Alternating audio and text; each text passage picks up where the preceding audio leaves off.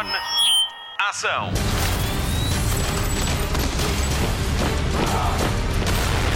Hollywood Express. Olá e obrigada por descarregar o podcast de filmes e de séries da Rádio Comercial. O meu nome é Patrícia Pereira e estou de volta à apresentação do Hollywood Express. Esta semana voltamos a fazer check-in no The Continental para falar com os produtores da série da Prime Video e que é baseada no mundo de John Wick. Vamos ainda estar à conversa com Gareth Edwards, o realizador de O Criador, o filme da semana na Rádio Comercial.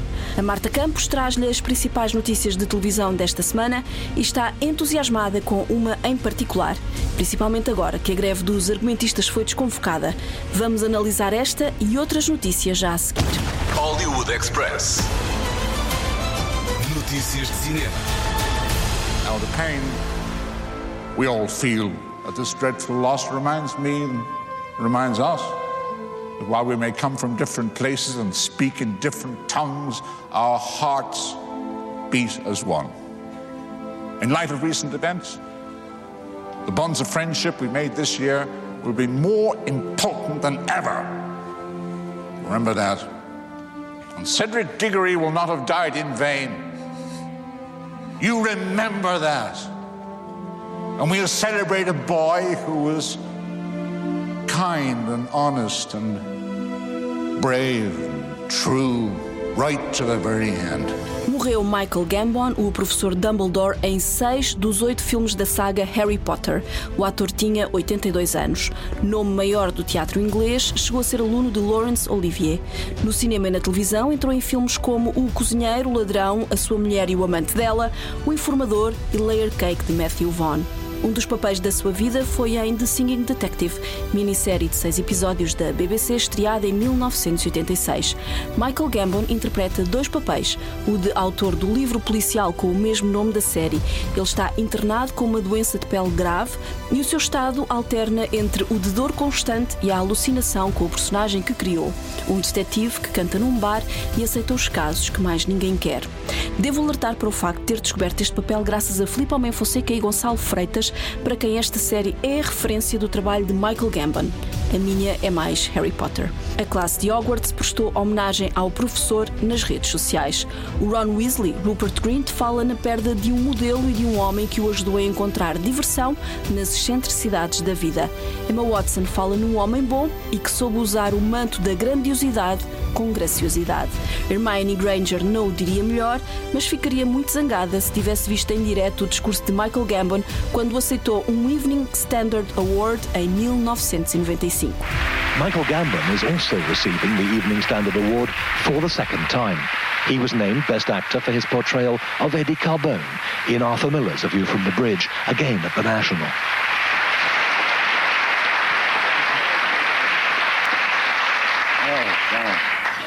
Oh, fuck me. Hollywood Express. A luta dos atores continua em Hollywood, mas os argumentistas deram por terminada a jornada de luta após 147 dias de greve. Em causa estavam questões salariais e o da inteligência artificial na criação de argumentos e guiões, uma utilização por eles considerada abusiva. Sindicatos e produtores chegaram a acordo e conseguiram um aumento na remuneração e nas indenizações para os conteúdos transmitidos em streaming e ainda proteção no uso de inteligência artificial. Os estúdios fizeram ainda concessões em matéria de pessoal mínimo para os programas de televisão, comprometeram-se também em não usar inteligência artificial para substituir profissionais e ainda no recebimento de verbas no modelo de transmissão através de plataformas de streaming. Este acordo será válido por três anos. Entretanto, cerca de 150 mil atores, representados pela SAG-AFTRA, a Federação Americana de Artistas de Rádio e Televisão, continuam em greve. Hollywood Express. O filme que aterrorizou o exorcista crente, ao ponto de antecipar a data de estreia nos Estados Unidos, chega aos cinemas nacionais a 13 de outubro, mas por sessões limitadas.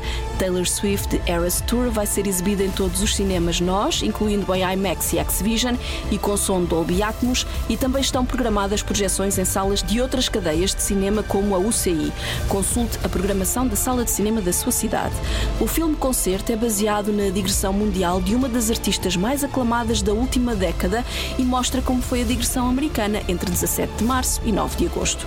São 168 minutos de antevisão dos dois concertos marcados para 24 e 25 de maio de 2024 no Estádio da Luz. A primeira sessão de Taylor Swift Eras Tour está marcada para as 6 da tarde de 13 de outubro e os bilhetes custam 13 euros e 13 cêntimos. O valor foi definido por Taylor Swift. Ela considera o 13 o seu número de sorte. A equipa do Hollywood Express já reservou lugar.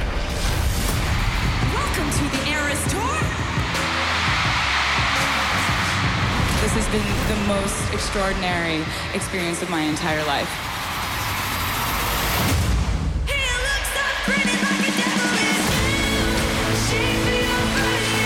We're about to go on a little adventure together, and that adventure is going to span 17 years of music. How does that sound? Welcome to the acoustic set.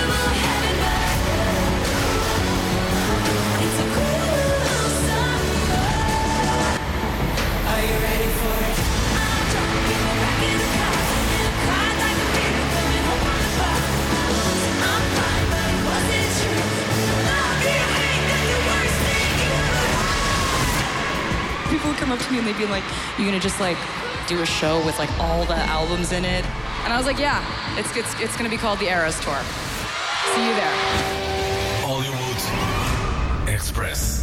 Estreou finalmente o primeiro trailer de Argyle, a nova comédia de ação e espionagem de Matthew Vaughn, realizador de filmes como Kick-Ass ou Kingsman. Há muito prometido pela Apple TV Plus, vai estrear a 2 de fevereiro de 2024, um ano depois da data prevista. E antes de chegar ao streaming da maçã, vai ser exibido nas salas de cinema. O elenco é de luxo, com Bryce Dallas Howard, Henry Cavill, Sam Rockwell, Samuel L. Jackson, Bryan Cranston, Catherine O'Hara, Sofia Botelha, John Cena, Ariana DeBose, Dua Lipa e ainda Chip, como Alfie, o gato. E quem é Chip? É o gato de Claudia Schiffer, que também é mulher do realizador. Dua Lipa tem dupla função neste filme, já que vai escrever e produzir o tema principal da banda sonora. Vamos à história. O filme segue Ellie Conway, autora de sucesso de romances de espionagem. Enquanto promove o seu novo livro sobre Argyle, o maior espião do mundo, vê-se envolvida numa teia de espionagem à escala mundial, porque tudo o que ela escreve torna-se realidade. Recordo que Argyle tem estreia marcada para 2 de fevereiro. People? real life spies. Why would they care about me? Because you're a goddamn fortune teller, Ellie. What you wrote in your new book actually happened, and you kicked a hornet's nest you didn't even know existed. I'm in some really big trouble, Mom. Oh, so now you're experimenting with drugs. I want all assets on them now. I need her to write the next chapter.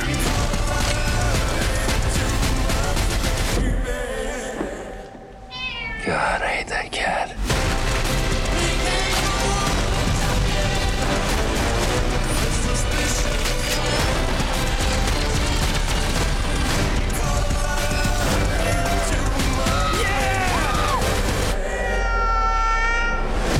It's time for you to meet the real Agent Argyle.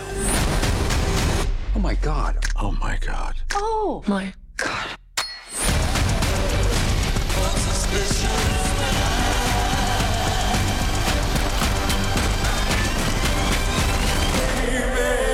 Filme da semana é um ensaio para o futuro. A comercial teve o privilégio de conversar com o seu realizador.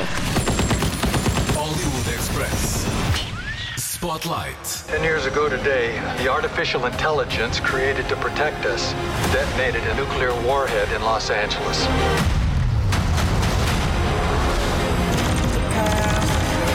As long as AI is a threat,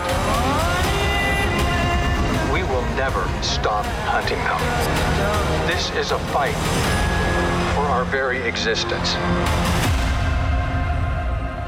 Whatever's in there, they're sure worried about someone getting in. Yeah, we're getting out.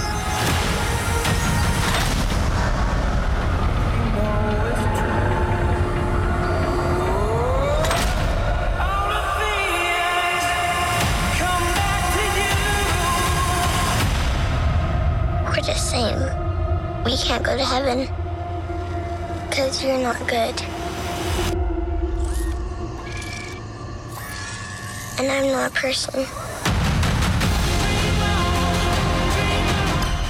Com a inteligência artificial na ordem do dia, estreia esta semana O Criador, um filme que projeta receios sobre esta tecnologia num futuro próximo. Mais que um mundo de máquinas, o Criador questiona o significado de ser humano. Conta a história de um ex-agente das Forças Especiais. Ele está de luto pelo desaparecimento da sua mulher. Ainda assim, é recrutado para descobrir o Criador da inteligência artificial e acabar com a guerra tecnológica. O plano é claro, mas a execução fica comprometida quando se descobre que a arma que pode acabar com o mundo tem a forma de uma criança. Gareth Edwards é o realizador de O Criador. Ele é conhecido por filmes como Godzilla e Rogue One, uma história de Star Wars.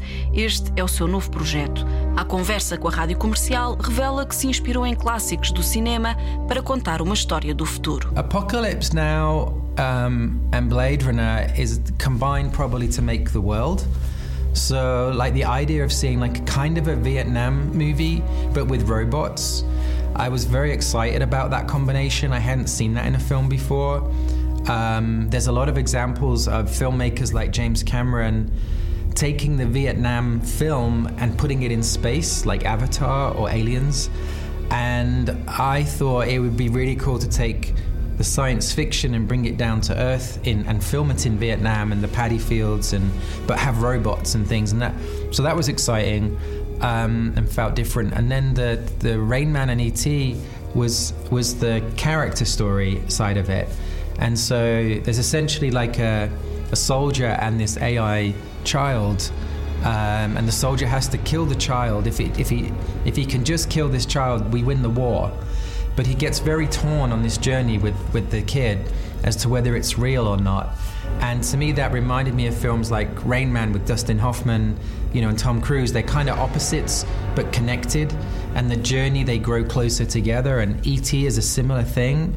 Um, like you, this looks like a monster when you first see ET, and scary, and then you grow to love it, and then it affects you and makes you cry. And and so they were like good blueprints, I think, when I was writing the movie. O Criador foi filmado entre a Tailândia e os estúdios Pinewood, em Londres.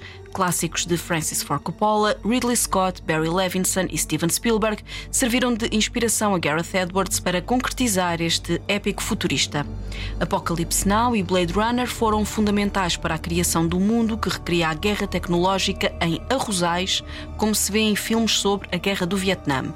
Rain Man, Encontro de Irmãos e ET, o Extraterrestre, servem de base à relação entre os protagonistas, um ex-soldado e uma criança, que é a nova evolução da inteligência artificial. John David Washington divide a cena com Madeline Yuna Voiles, que à data da rodagem tinha 7 anos. Ele chama-se Joshua e ela Alfie. Entre o caos da guerra, que opõe humanos a máquinas, os dois aproximam-se e desenvolvem uma relação que ultrapassa os limites impostos pelas suas condições. Um é humano e outro uma máquina capaz de evoluir. A relação entre os dois é bem real no filme e bastante comovente nos bastidores, como nos conta Gareth Edwards. Yeah, Madeline, um, the little girl, is very sh- shy in real life. Um, she's super smart and and kind of keeps quiet, you know, and it's very hard to become her friend. And so John David made it like his number one task whilst we were filming to become best friends with her. And he completely succeeded. And she sort of looked up to him like a big brother. And there's funny moments on set where um, actors have, you know, there might be a very emotional scene or something important, and they like to, when you say cut, they walk away to the corner of the room and they try not to talk to anyone because they want to stay in the same emotional state. And Madeline would get off her chair or something, she'd run over to him and hold his hand and start talking to him about some toy she had played with this morning. And and normally that's terrible for an actor. They really don't want to be interrupted. But he would sit down on a knee and start to ask about the toy. And it was such a sweet thing to see. Like they the movie lives and dies based on how they them those two people relate. And um, thankfully like I mean, we all went to Disneyland for Madeline's birthday recently, and, and it was they had a reunion. It was so sweet. Se alguns atores preferem calma, sossego e concentração, John David Washington e Madeline Yuna Voiles procuraram um pelo outro sempre que acabavam de filmar uma cena. Queriam conversar. Durante a rodagem de O Criador, todos ficaram muito próximos e quando Madeline fez anos, foram todos à Disneyland. Mas para passar ao espectador a sensação de proximidade entre Joshua e Alfie, Gareth Edwards recorda ao Hollywood Express que abordou a rodagem do filme como se fosse um documentário e fez com que só estivessem em estúdio ou no cenário pessoas essenciais à cena. Assim, foi possível dar liberdade aos atores para fazerem o que quisessem e a 360 graus. O realizador diz que o fez para facilitar o trabalho com uma criança, mas foi Madeline quem lhe facilitou a tarefa. Ela foi perfeita, garante Gareth Edwards. So one of the things we did that's a little bit different to most movies is we managed to um, talk the crew into kind of leaving the set a lot of the time. So there would be a complete 360 degree view with the camera, and you wouldn't see any crew members. There was just like a handful of people next to the camera, and so the actors had freedom to go anywhere and do anything. And so they, I would. I would move the camera based on what they were doing. So as a, at times it operated more like a documentary. And so it was like I felt like I needed to do that to get a performance out of a child actor because I normally hate movies with child actors because they can be really annoying. And um, but I didn't need to in the end. Like Madeline, she's like some reincarnation of some amazing actress from some other time because you just tell her what what the scene was about and she would just do it like she you know it was perfection and and I used to joke and point to her with to the other actors and say like why can't you all be like this O Criador é um filme que transborda de questões, leva-nos a pensar no que será o futuro da tecnologia e de como os humanos se vão relacionar com ela. Que humanidade teremos no futuro? A resposta não está no filme, mas podemos procurá-la dentro de nós. Gareth Edwards estabelece um paralelo com outros saltos tecnológicos e mostra-se tranquilo com o que está para vir. when technology causes problems in the world it tends to be because humans have misused it um, AI right now um, doesn't have an agenda you know they don't have you, you talk to ChatGPT, and the first thing it keeps reminding you is it doesn't have an opinion, you know. And so, uh, uh, my concern would be more for how bad people in the world will misuse this thing. I think it's. I'm quite optimistic that it's going to be. Uh, there's going to be a lot more benefits than negatives. Um, I think. I think you can say that of all great breakthroughs in technology, like electricity, computers, or the internet. Um, we all panic when they first appear and think we're all going to lose our jobs. And and if you look after electricity, there was no big unemployment, and there was no big unemployment after computers. In fact, it was the opposite. Like there was a lot more new new jobs created from it, and I and I think that will be true of AI as well. O criador de Gareth Edwards estreia esta semana com John David Washington, Madeline Yuna Gemma Chan, Ken Watanabe e Alison Janney. Chega a Portugal aclamado como o melhor filme de ficção científica do ano e com a garantia da rádio comercial. Who's this? This is Alf. We have to help her. Our mission is to find the weapon designated Alpha O. You are authorized to kill on site. They're coming to get me. I'm your personal escort, okay? I'm like a bodyguard. You have to protect her.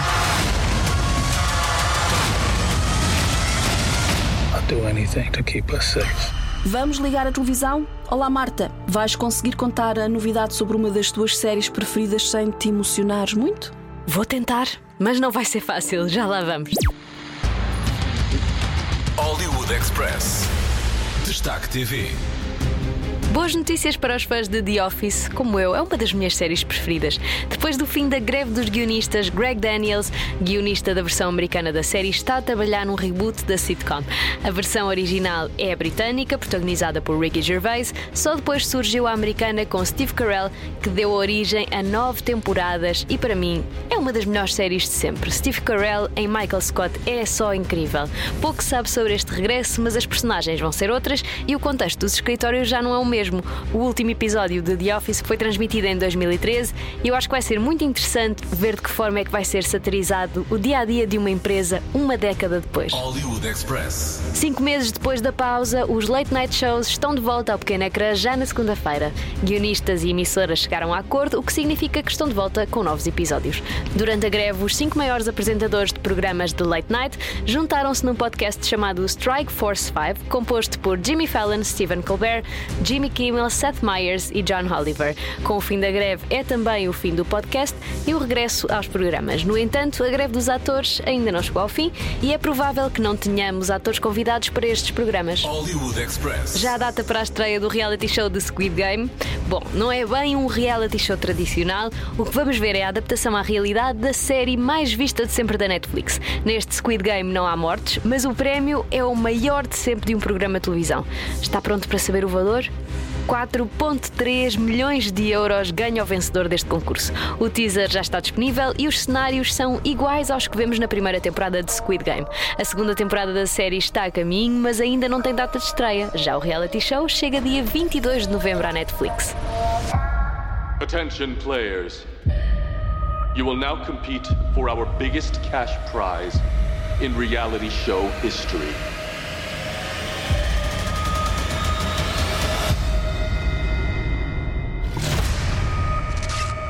You have got to be kidding me. Oh my god. $4.56 million. People do a whole lot worse for a whole lot less.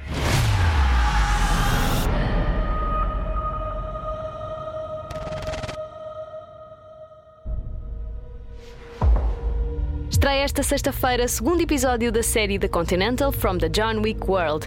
A Patrícia Pereira esteve em Londres a representar a comercial no encontro de equipa de produção com a imprensa.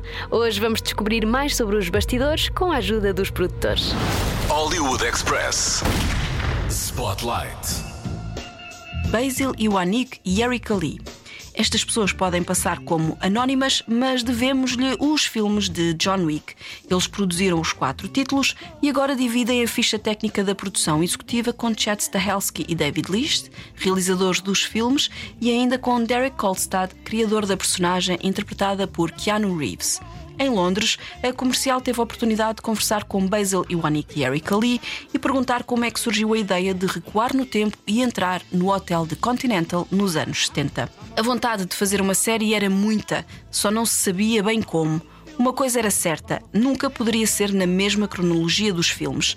Mandou-se uma mensagem para Hollywood e a resposta não se fez esperar.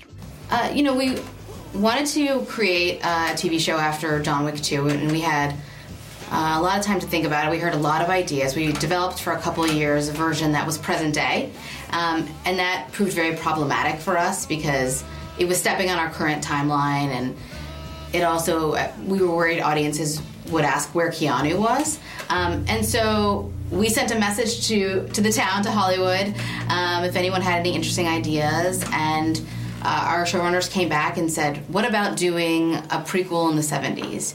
Kirk Ward, one of our showrunners, had re- remembered a line that Winston says in earlier John Wick movies, where he says, um, "I've been running this establishment for 35 years," and that keyed him in, and that uh, was pitched to us, and we thought that was a really great way into a TV series. Foi o próprio Winston dos filmes que inspirou a ideia para o The Continental, quando disse no primeiro capítulo de John Wick que estava na gerência do hotel há 35 anos. Fazer da série uma prequela passou a ser o objetivo dos produtores, que tiveram de recriar a Nova York dos anos 70, que era uma cidade bem diferente da que conhecemos agora, com lixo, luxo, droga e prostituição a cada esquina. A Nova York que vemos na série é, na verdade, em Budapeste, na Hungria.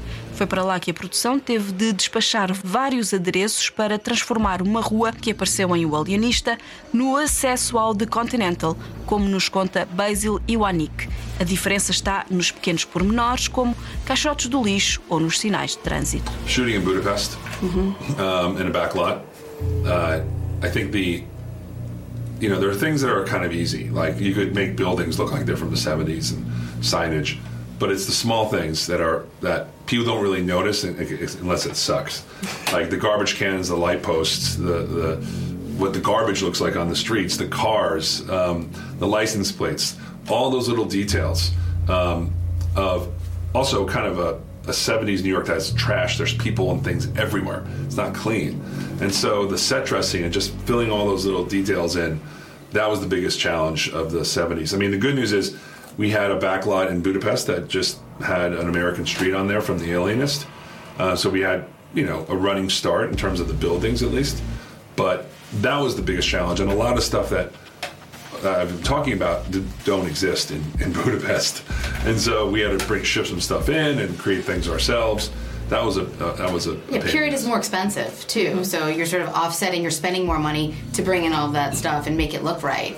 Um, where if it was just present day, you could sort of you know roll into the city and take over. Com o cenário feito, falta falar do elenco, do ator que faz de Winston Scott, o icónico gerente do The Continental e que é interpretado por Ian McShane nos filmes de John Wick.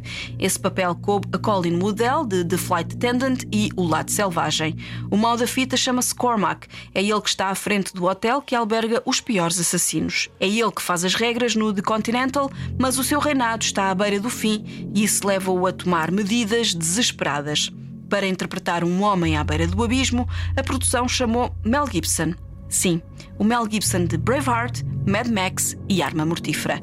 Basil Iwanik considera que Mel Gibson é a escolha perfeita para interpretar uma espécie de rei em decadência e Erika Lee destaca as qualidades artísticas de Colin Woodell, que capta bem a mistura de elegância e trafolhice de Winston Scott. Colin is an incredible actor, and he really embodied um, the blend of what Winston is, right? So early on, he's this. He's not a Welsh-born, fancy, um, you know, guy from London. He is a street kid from New York, and I think Colin has the sparkle in his eyes that Ian has, and can sort of vacillate from soft and you, you know you, when you meet him he's with a girl and he's hustling to uh, a killer and you know has the potential to rise to the ranks like we'll see him do later in the movie But also, you know, the, the, the Winston we see in the movie is sophisticated. You know, he's in this beautiful lounge eating burrata, drinking a martini, and very, and it's what Colin was able to get is that he, you, you believed him in his eyes that he was going to one day be someone who's ferocious and Aspire, crazy. yeah. Um, but he's still young, and he's, there's a sweetness to him. And there was something like he, he he was a good hardness to him. He hasn't been hardened over the years, as we'll see. Um, and he was able to, to to sell that kind of that that kid who, if he would have made a couple other decisions or didn't have a, a brother that dragged him into the world, he probably would be you know an established you know guy in the in, a, in the stock market in, in the UK. Um, I think with with Mel, it was we we wanted a character that you know Cormac is a mad king whose kingdom is collapsing around him, um, and we wanted an actor that could capture the charisma. Um, that he once had to become that king. You know, there's the humor, the craziness, the the leadership that you would feel, but also at the same time sell a man going increasingly nuts um, and and re- resorting to some awful things and some stupid mistakes, and a guy who's like again he's crumbling, like his kingdom is crumbling, and Mel was able to to grab that. Prepare-se para mais uma noite de estadia em The Continental From the World of John Wick. É um evento televisivo em três episódios na Prime Video. O último estreia a 6 de outubro. Para a semana, voltamos aos bastidores desta série no Hollywood Express.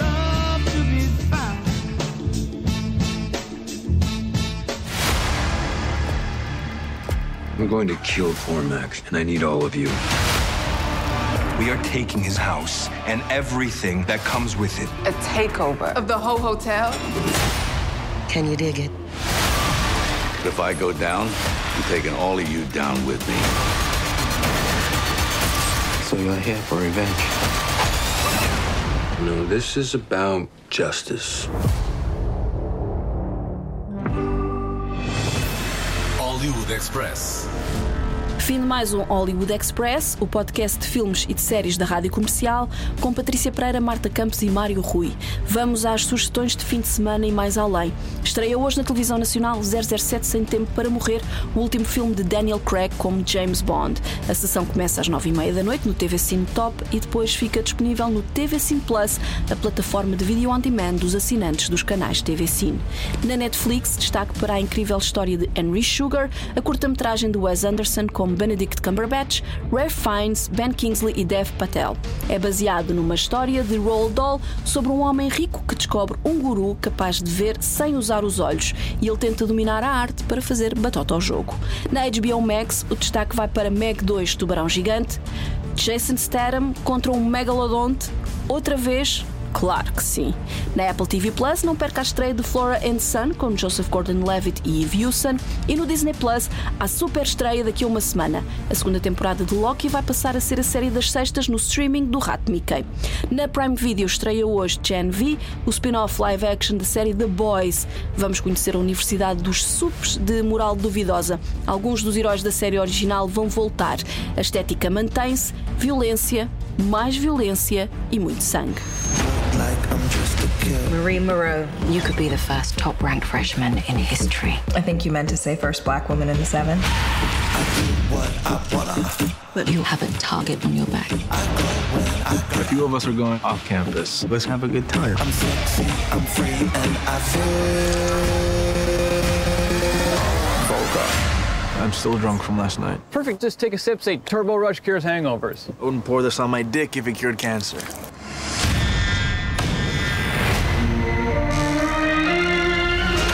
Are dangerous, evil people at that school.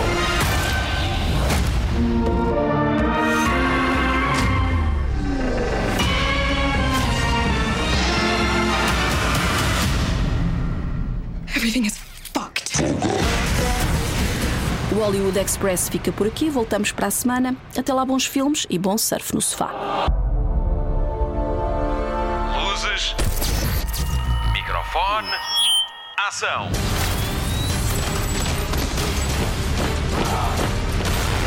Hollywood Express.